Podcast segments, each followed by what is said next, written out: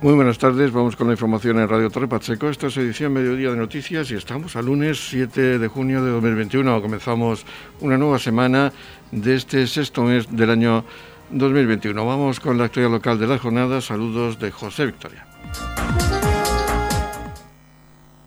Este lunes, día 7 de junio, se ha presentado el programa Aire Limpio en el Colegio Nuestra Señora del Rosario de Torre Pacheco como culminación de las actividades del Día de Medio Ambiente. La directora del centro de Nuestra Señora del Rosario, Begoña Fructuoso, ha hablado de la inauguración oficial del nombramiento de los guardianes medioambientales, una figura que entra dentro del programa Aire Limpio, que gracias a la Consejería de Educación se lleva a cabo desde este curso en este centro. También se ha aprovechado el acto para inaugurar el Bosque de Rosario, con unos 30 ejemplares que se han plantado en el recinto educativo. Tenemos la suerte, el privilegio de, inaugurar oficialmente el nombramiento de nuestros guardianes medioambientales, que es una figura que, hemos puesto en marcha con nuestro programa Aire Limpio, gracias a la Consejería de Educación, en el que participamos desde, este curso escolar. Además, eh, queremos dar colofón a este programa con nuestra, con nuestra actividad de centro principal en la que, en la que vamos a dar protagonismo a los niños eh, inaugurando nuestro bosque del Rosario. Hemos plantado 30, 30, 30 ejemplares y los niños van a ser los que eh, durante esta mañana apadrinen a través de sus guardianes medioambientales eh, ese árbol para ver el, seguimiento, el estudio y la evolución durante, durante estos años.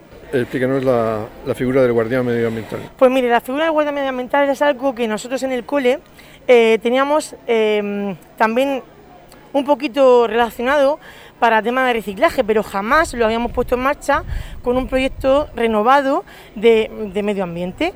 Y este año pues hemos, hemos intentado eh, quizá por la suerte de la pandemia, centralizar todos nuestros esfuerzos en garantizar la seguridad, la salud de nuestros menores y la figura del guardián medioambiental será aquella que vele, que, que, asegure y que además anime al resto de sus compañeros, que además todos tenemos hoy aquí, pues a, velar por un cole más eficiente, más seguro y también más sano y saludable. También vemos otras actividades como plantación de algunas plantas. Sí, esta mañana hemos intentado hacer una jornada eh, medioambiental en la que hemos incluido varias actividades. Tenemos un taller de, protección de, nuestro mar menor, de nuestro, de nuestro, de nuestro mar Mediterráneo.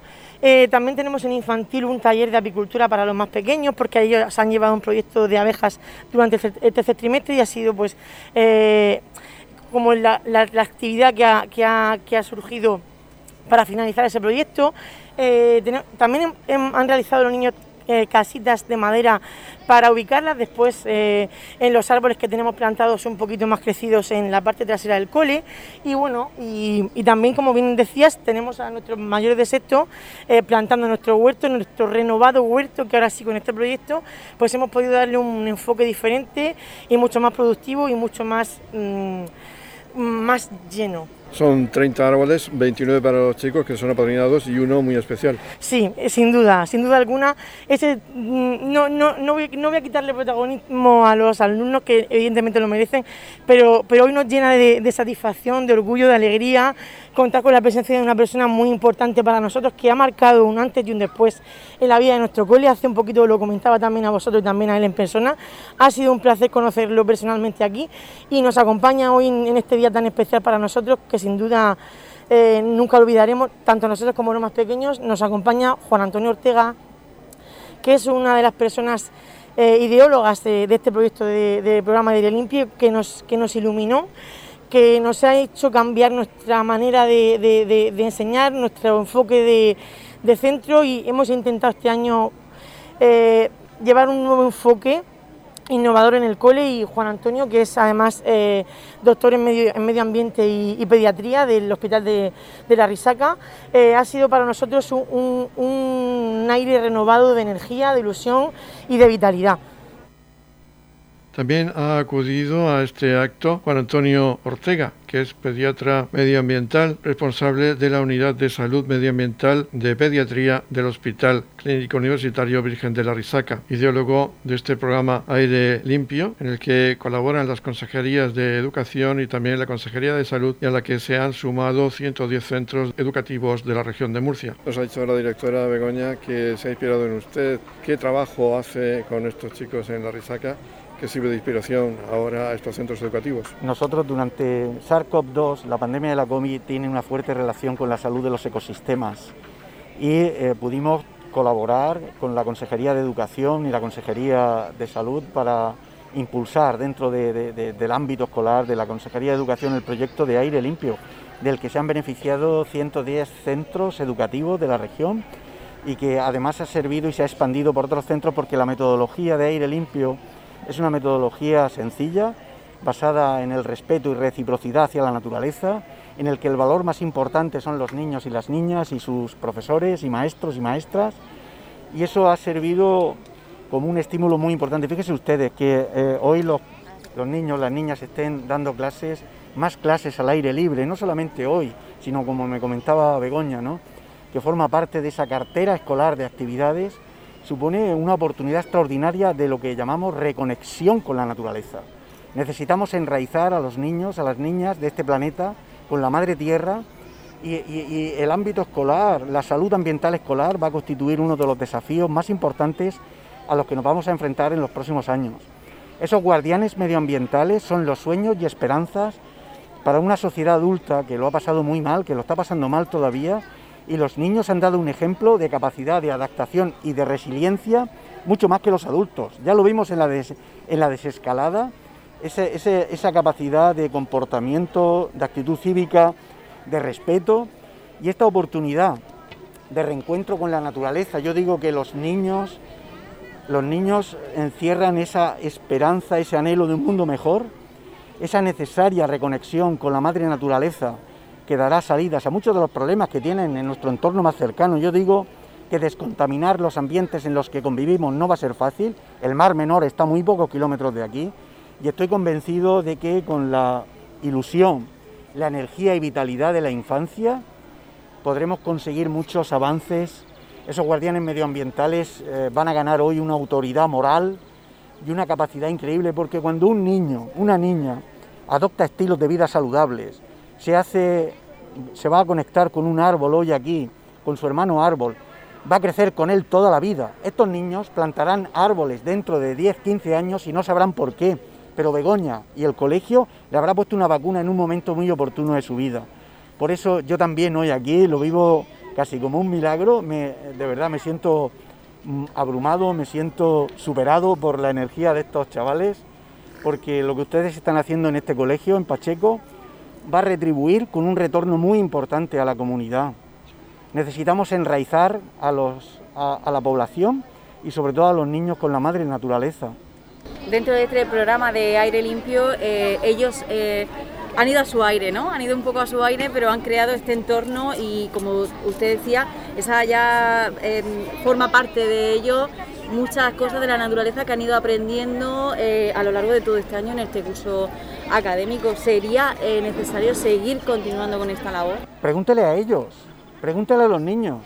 Yo, creo que en este mundo eh, los niños no van a votar en las próximas elecciones, pero pienso que tenemos una responsabilidad enorme de escucharles.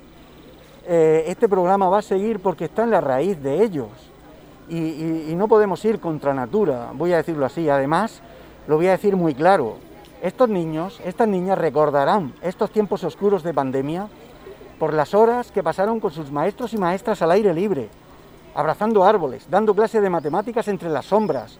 Es decir, e-, esa reconexión con la naturaleza es un mensaje muy poderoso, muy poderoso.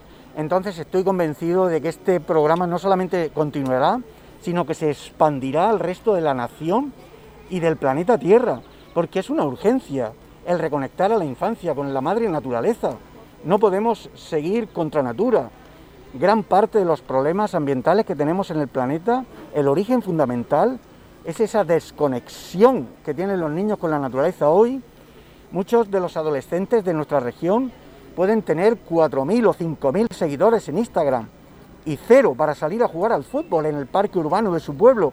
Es urgente reconectar, porque además en eso, fíjense ustedes, va la prevención del sedentarismo, va la prevención de la obesidad, va el compromiso, el compromiso social y, esa creación de entornos y de cerebros, voy a decir, más creativos, y es una urgencia para todas nuestras naciones. Por eso esto es un milagro, es decir, lo que han hecho en el Colegio del, Rosario es, un milagro y hay que vivirlo como tal y hay que poner alas a los sueños y esperanzas de estos guardianes medioambientales que yo me pongo a sus órdenes a partir de este momento. Dentro de este programa de aire limpio los objetivos serán eso, ¿no? que, cada uno de, los, de las aulas de los colegios de la región de Murcia reconectaran con eh, actividades medioambientales y eh, con, la, con, la, naturaleza. ¿Qué eh, beneficios le aporta este tipo de actividades para, para, los niños? Mira, el contacto con la naturaleza cada vez tenemos más, más evidencias de cómo repercute. El contacto con la naturaleza se expresa en el entorno físico, como este, ¿verdad? También en el contacto con las plantas, como estaban viendo ahí que estaban plantando en su huerto, o incluso con los animales. Ya tenemos evidencias de cómo experiencias de, vivir en, contacto con la naturaleza, o bien a través de eh, en campamentos de verano, donde más experiencias científicas tenemos, pero también en actividades a largo plazo. Mira, mejora el rendimiento cardiovascular, la función pulmonar, mejora el perfil glucémico en los niños diabéticos, hace que tengan una mayor motivación e interés eh, por ir a clase, disminuye el número de visitas al médico, aumenta el nivel de vitamina D en los niños. Es decir, los beneficios de esa reconexión con la naturaleza son importantísimos. Sabemos que previenen la obesidad y contribuye a disminuirla. Sabemos que disminuye el sedentarismo y aumenta el contacto social. Esa reconexión con la naturaleza es una urgencia. Y hemos tardado los científicos en darnos cuenta de eso pero tenemos un, y, además lo vivimos como una, una verdadera urgencia para el planeta Tierra. No podemos pedirle que salven el planeta sin poder tener la oportunidad de abrazar los árboles o pisar la tierra. Y eso es algo urgente, de verdad. Por eso lo que están haciendo en este cole, en el Rosario, y en otros coles de la región, que sepan ustedes que es un modelo para el resto de la nación y que están mirando en organizaciones europeas qué es lo que ha pasado en Murcia, de esa reconexión y apertura, el redescubrir que estaba ahí. Yo digo con frecuencia que no hemos inventado nada nuevo, estamos recuperando algo que nunca debimos perder, y es esa figura del maestro o la maestra, alrededor sus alumnos, en un, debajo de un árbol o en un entorno natural. Recuperar lo que nunca debimos perder, y es esa reconexión con la naturaleza. Así que celebro esta oportunidad con los guardianes medioambientales, que tenemos que seguir sus indicaciones, los niños tienen una fuerza vital interior que cuando interiorizan esa defensa del patrimonio, del entorno, del medio ambiente, son unos activos increíbles, son transformadores. Es muy importante la labor de los guardianes medioambientales. ¿Se sigue un criterio a la hora de plantar estos árboles? ¿Se tienen en cuenta las características del lugar? Pues eh, las características eh, del lugar, y esto es una pregunta muy importante porque yo soy responsable de salud y salud medioambiental, pero cuando trabajamos en programas para enraizar a las poblaciones es muy importante el trabajar de la mano de medio ambiente. Es decir, tengo claro que van a aparecer nuevas estructuras de convergencia entre salud y medio ambiente. Entonces, en la mayoría de las actividades que desarrollamos, claro que se tienen en cuenta, pero no es de mi competencia. Para eso hay ambientólogos, para eso hay forestales, para eso hay consejerías y concejalías de medio ambiente que tienen que contribuir con esa parte del conocimiento. Por último, el concejal de Medio Ambiente del Ayuntamiento de Torre Pacheco, José Vera, ha alabado el trabajo realizado en el Colegio Nuestra Señora del Rosario. También ha indicado que el COVID-19 ha tenido como algo positivo que vuelva el interés por la naturaleza y su conservación en la recuperación del huerto urbano de este centro, así como la creación de ese bosque del Rosario. Bueno, pues simplemente agradecer la labor que han hecho en este centro. La verdad que son actividades que quizás dentro de las pocas cosas buenas que podremos sacar a este estado de, pandemia es el volcarnos en la calle, recuperar la naturaleza, como han comentado, y son actividades que, aquí con el clima que tenemos siempre deberían haber estado, pero bueno, quizás pues pasa la juventud, tal, que estamos más dentro de las casas, máquinas, ordenadores, y sin embargo, pues aprovechando aquí las ventajas que tenemos, pues hay que volver a salir a la calle. Desde las diferentes concejalías del ayuntamiento se ha colaborado en la medida de lo posible Sé que hay muchas cosas pendientes que también se van a intentar hacer, pero bueno, se ha recuperado este huerto urbano que ahora creo que podréis ver, que estuvo funcionando y bueno, por circunstancias se quedó un poco abandonado. Y bueno, el bosque, el bosque, la verdad que ese apadrinamiento seguro que va a hacer que esa unión de todas las clases, de todos los grupos con ese bosque, para que las futuras, los futuros alumnos de este centro también sepan lo que se hizo y lo que va a ir creciendo y lo que va avanzando. Edición Mediodía con toda la actualidad local.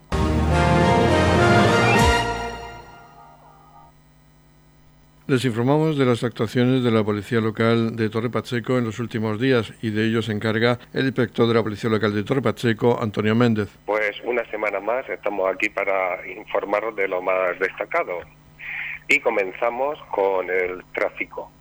Bueno, tenemos que decir que hemos tenido una semana muy buena eh, respecto al tráfico, ya que por suerte solamente se han atendido tres accidentes de tráfico en los que se han instruido diligencias, esto supone un, un 30% de los que se atendieron las semanas anteriores. Por tanto, ha bajado muchísimo. Se ha procedido a la detención de un conductor bajo la influencia de bebidas alcohólicas. Los hechos se produjeron cuando una conductora que circulaba de los Alcázares hacia Torre Pacheco llamó a la policía diciendo que llevaba delante una furgoneta que iba haciendo cizar, facilitando la matrícula, a pesar de que era mediodía, eran las dos de la tarde. Eh, las patrullas interceptaron este vehículo a la entrada de Torre Pacheco y le hicieron la prueba de alcoholemia, arrojando un resultado positivo que triplicaba la tasa de alcohol permitida. Eh, dicho varón fue detenido por un delito contra la seguridad vial y se le instruyeron las diligencias oportunas. Y pasando a seguridad ciudadana, también ha sido una semana relativamente tranquila, en la que tenemos que destacar, mm, en primer lugar, la detención de una mujer de 38 años que tenía una orden de alejamiento de su pareja, que es un varón de la misma edad. Los hechos se produjeron cuando el varón llamó a la policía requiriendo presencia, ya que esta mujer que tiene una orden judicial de alejamiento se encontraba acosándolo en la puerta de su domicilio. A la llegada de la patrulla encontró a esta señora golpeando la puerta de la vivienda, procediendo a la detención por el incumplimiento de la orden judicial. También eh, se ha producido un robo en interior de vehículo y un hurto de 400 euros en una vivienda. Cuando llegó la patrulla eh, le explicaron los hechos y era que había formado una pequeña fiesta con cuatro amigos y cuando se fueron los amigos comprobó que le faltaban 400 euros, por lo que se le informó del derecho a denunciarlos ya que eran conocidos. Y eh, por último, en, este, en Seguridad Ciudadana, los daños producidos en un coche tras la discusión de una pareja eh, se produjeron cuando una pareja estuvo discutiendo en la vía pública y el varón cogió y le dio un puñetazo al cristal de un coche de un vecino de la zona rompiéndolo y posteriormente le dio una patada al faro rompiéndolo también. Eh, se instruyeron las diligencias y se le informó a la propietaria del vehículo del derecho a presentar denuncia y a reclamar los daños que le fueron causados se produjo también un incendio en un turismo que estaba estacionado. Este también se trata de un incendio intencionado. Eh, cuando un vecino llamó a la policía diciendo que había observado como un varón alto y delgado golpeaba el cristal de un coche, lo rompía, le echaba un líquido al interior y empezó a salir humo. Efectivamente, eh, fue necesaria la presencia de bomberos que eh, sofocaron el vehículo quedando este prácticamente calcinado. Y mm, los mismos bomberos informaron que el inicio del fuego se produjo por un combustible, posiblemente alcohol. Eh, se están haciendo las averiguaciones oportunas, oportunas con los datos facilitados para la identificación del autor de los hechos y un incendio que se produjo en la cocina de una vivienda, el cual cuando llegó la policía junto con los propietarios pudieron sofocarlo y no fue necesaria la presencia de bomberos. En cambio, en donde sí mm, se han multiplicado las intervenciones es en materia de molestias vecinales. Eh, no sé si es porque es verano y tenemos las ventanas abiertas, pero se han atendido en 16 llamadas por quejas vecinales y ruidos, así como 12 conflictos privados en los que se ha mediado eh, solucionando los problemas. tres de ellos fueron con alteración en la vía pública y riña, donde los agentes, tras calmarlos al mismos, formularon las correspondientes denuncias a los implicados. Y dos conflictos particulares entre familiares en el interior de vivienda, donde también se calmaron los ánimos y se intentó que llegaran a un acuerdo. Y por último, en materia de auxilio al ciudadano, se intervino eh, con una mujer de 75 años cuando mm, llamó, eh, llamaron pidiendo auxilio porque estaba tumbada en el suelo y no se podía levantar. A la llegada de los agentes se encontraron que efectivamente estaba esta señora de 75 años en el suelo, pero junto a ella también estaba tumbada su hija de 48 años, que al parecer había tomado varios medicamentos. Se llamó a la UME, y que se personó, trató a la hija de 48 años y se la llevó al hospital y la señora de 75 fue auxiliada, levantada y se avisaron familiares para que se hicieran cargo de ella. También eh, se han auxiliado a siete personas que estaban en la vía pública en estado de embriaguez, localizando familiares o amigos que se hicieron cargo de los mismos, y a una persona que iba por la vía pública andando con un corte muy profundo en la mano. Eh, fue atendida por la UME y al preguntarle cómo se había hecho el corte manifestó que había sido por una caída. Y también fue requerida la policía por un comercio de esta localidad porque tenían un menor de cuatro años que se había extraviado. Eh, tras mm, hacer las gestiones, se localizaron los padres que se hicieron cargo y fueron informados mm, de los hechos, de la gravedad de los hechos ocurridos y las consecuencias.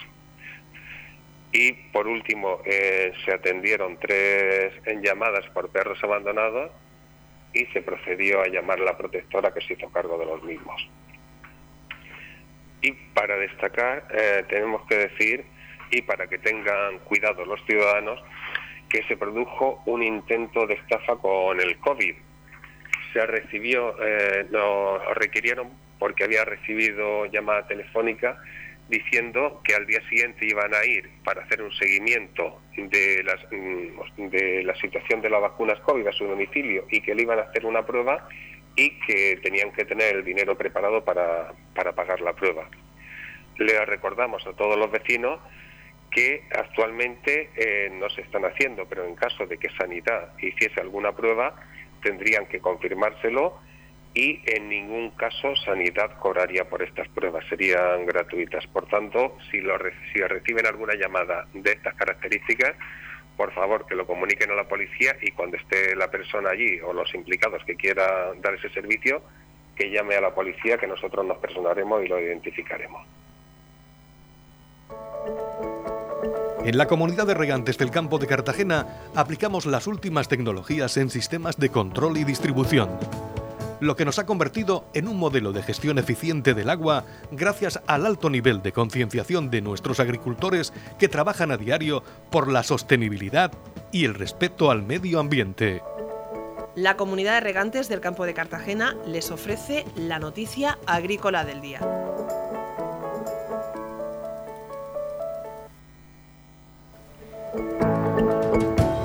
En la noticia agrícola del día destacamos que el Comité de la Mancomunidad de Canales del Tevilla aprueba la mejora de la red de abastecimiento. La presidenta de la Mancomunidad de Canales del Tevilla, Francisca Baraza, ha destacado los temas de mayor interés tratados en el Comité Ejecutivo en relación con los recursos hídricos, los consumos y las adjudicaciones y autorizaciones a contratar necesarias para garantizar el normal funcionamiento de este organismo. La Mancomunidad de Canales del Tevilla es un organismo público dependiente del Ministerio para la Transición Ecológica y el Reto Demográfico, que desarrolla una función primordial en el sureste español, el abastecimiento de agua en alta captación tratamiento, conducción y almacenamiento en depósitos de reserva a 80 municipios de las provincias de la región de Murcia, son 43, en Alicante 35 y en Albacete 2. Supone una población de 2 millones y medio de personas que puede superar los 3 millones durante el verano. Además, el Comité Ejecutivo de la Mancomunidad de Canales de Tevilla ha autorizado la contratación de distintas obras, servicios y suministros por un valor aproximado de 16 millones de euros. Entre las actuaciones a contratar destacan las obras de adecuación del ramal de Aledo por un importe de algo más de 700.000 euros y las actuaciones de reparación y mejora en la estación potabilizadora de la Pedrera, que superan los 5 millones de euros.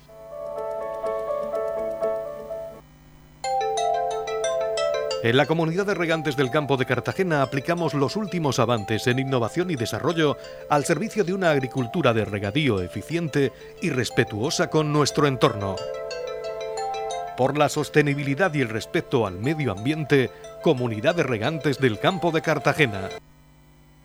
El jueves, día 3 de junio, se presentaba el libro Los héroes de la encarnación del periodista José Antonio Artero. Hacía en el Salón de Pleno del Ayuntamiento de Torre Pacheco. Este libro, editado por Punto Didot dentro de la colección Ágora, es un libro que se enmarca dentro de las actividades de investigación y difusión histórica de la Asociación Ecocultural de los Alcázares, contando con la colaboración del Ayuntamiento de los Alcázares. Y precisamente el presidente de la Asociación Ecocultural de los Alcázares y cronista oficial de este municipio, Antonio Zapata Pérez, nos habla de esta obra que se publica gracias a esta Asociación Ecocultural. La primera fue una reedición de Águilas y Garras de Ramón Franco y se espera que en 2021 aparezca una investigación sobre la Torre del Rame, como nos cuenta a continuación Antonio Zapata Pérez. Pues esta es la segunda, la primera fue Águilas y Garras, en la reedición del libro de Ramón Franco, de 1929, eh, Los héroes de la Encarnación, que ya ha visto la luz hoy, y si no pasa nada, durante el 2021 saldrá una investigación sobre la Torre del Rame, sobre grafitos históricos, una cosa muy bonita, muy interesante.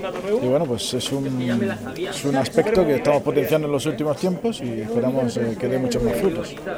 Siendo los alcánceres un territorio que sufrió bombardeos, estuvo en primera línea en la guerra, hay interés en recuperar muchas historias como esta que acabamos de escuchar. Sí, eh, bueno, personalmente, como licenciado en Historia y, bueno, hago mis pinitos de investigación en esa época en particular, sí, y bueno, en la asociación pues tenemos la suerte de contar con gente que, está interesada en recuperar historias de vida, como por ejemplo Salvador Ruiz que, seguimos dando conferencias sobre sus avatares en la vida, como Pepito el Negro, José Bomo, también un personaje interesantísimo que terminó en un campo de concentración en Alemania el comandante Ortiz, del que hemos hablado también un poquito hoy, y todo tipo de personajes que en realidad, como decía antes, pues arrojan un poquito de luz. A través de esas historias personales arrojan luz sobre historia de España, sobre historia del mundo, y bueno, tienen todos un componente emotivo muy bonito para familiares y amigos, y, sí, claro que sí, seguiremos ahí en esa línea. Y también se da la circunstancia de que hay relación en el Teniente Galindo, los familiares eh, están unidos. Eh, son de la misma época, se conocen, eh, interrelacionan entre ellos. Sí, eh, es curioso porque los personajes cuando tienen arraigo, bueno, pues eh, afloran ¿no? esos arraigos, como puede ser el caso de Miguel Galindo, del Teniente Galindo, de Gabriel Artero, pero otros personajes sin arraigo familiar, pero que también han impregnado un poco la memoria colectiva, como puede ser el comandante Ortiz, como puede ser José Embomo. Y bueno, pues sí, es, es, muy bonito porque todo se va interrelacionando. En realidad, lo bueno del mundo de la aviación es que todos ellos, todos estos personajes, pues eh, se interrelacionan y uno al final te termina llevando a otro. Y también había personajes, de bueno, pilotos rusos. ¿Hay alguna posibilidad de recuperar algún relato de alguno de estos oficiales que combatieron en la región, en los alcances? ¿Es complicado? Es complicado, es complicado. Sería muy bonito. Aquí en Torre Pacheco, por ejemplo, en Panteón tenemos a Vasilievich, si no recuerdo mal el apellido, enterrado a un, bombardero, a un observador bombardero, perdón, soviético. Y bueno, eh, la esperanza es que, por ejemplo, la historia de Salvador Rifajardo, eh, su sobrino, que fue el que la realizó, tuvo que bucear en archivos con ayuda de archiveros soviéticos, perdón, soviéticos, rusos. Entonces, pues hay esperanza, porque hay publicaciones que están saliendo a la luz y bueno, falta encontrar a la persona que, pueda hacerlo, pero sí hay esperanza en encontrar la historia de alguno de esos pilotos soviéticos. En la comunidad de regantes del campo de Cartagena aplicamos los últimos avances en innovación y desarrollo al servicio de una agricultura de regadío eficiente y respetuosa con nuestro entorno. Por la sostenibilidad y el respeto al medio ambiente, Comunidad de Regantes del Campo de Cartagena. La comunidad de regantes del campo de Cartagena les ofrece la información del tiempo.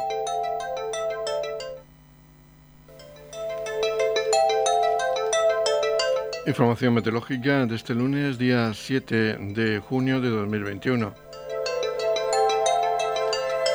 Nos esperan brumas a primeras horas, con nubosidad que disminuye hasta quedar poco nuboso despejado por la mañana. Temperaturas con pocos cambios, sobre viento flojo, dirección variable con brisas. Máximas de 31 grados en la capital de la región, 26 grados de máxima en el mar menor con mínimas de 17 grados y en el campo de Cartagena se alcanzarán máximas de 26 grados con mínimas de 18 grados.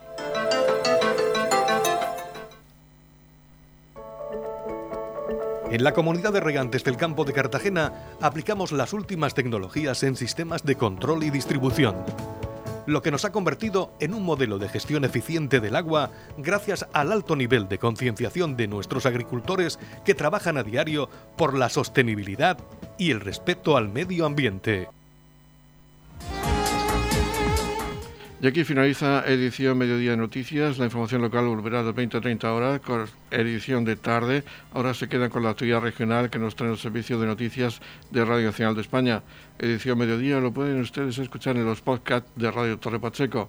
Feliz a. Muchas gracias por seguirnos cada día y muy buenas tardes.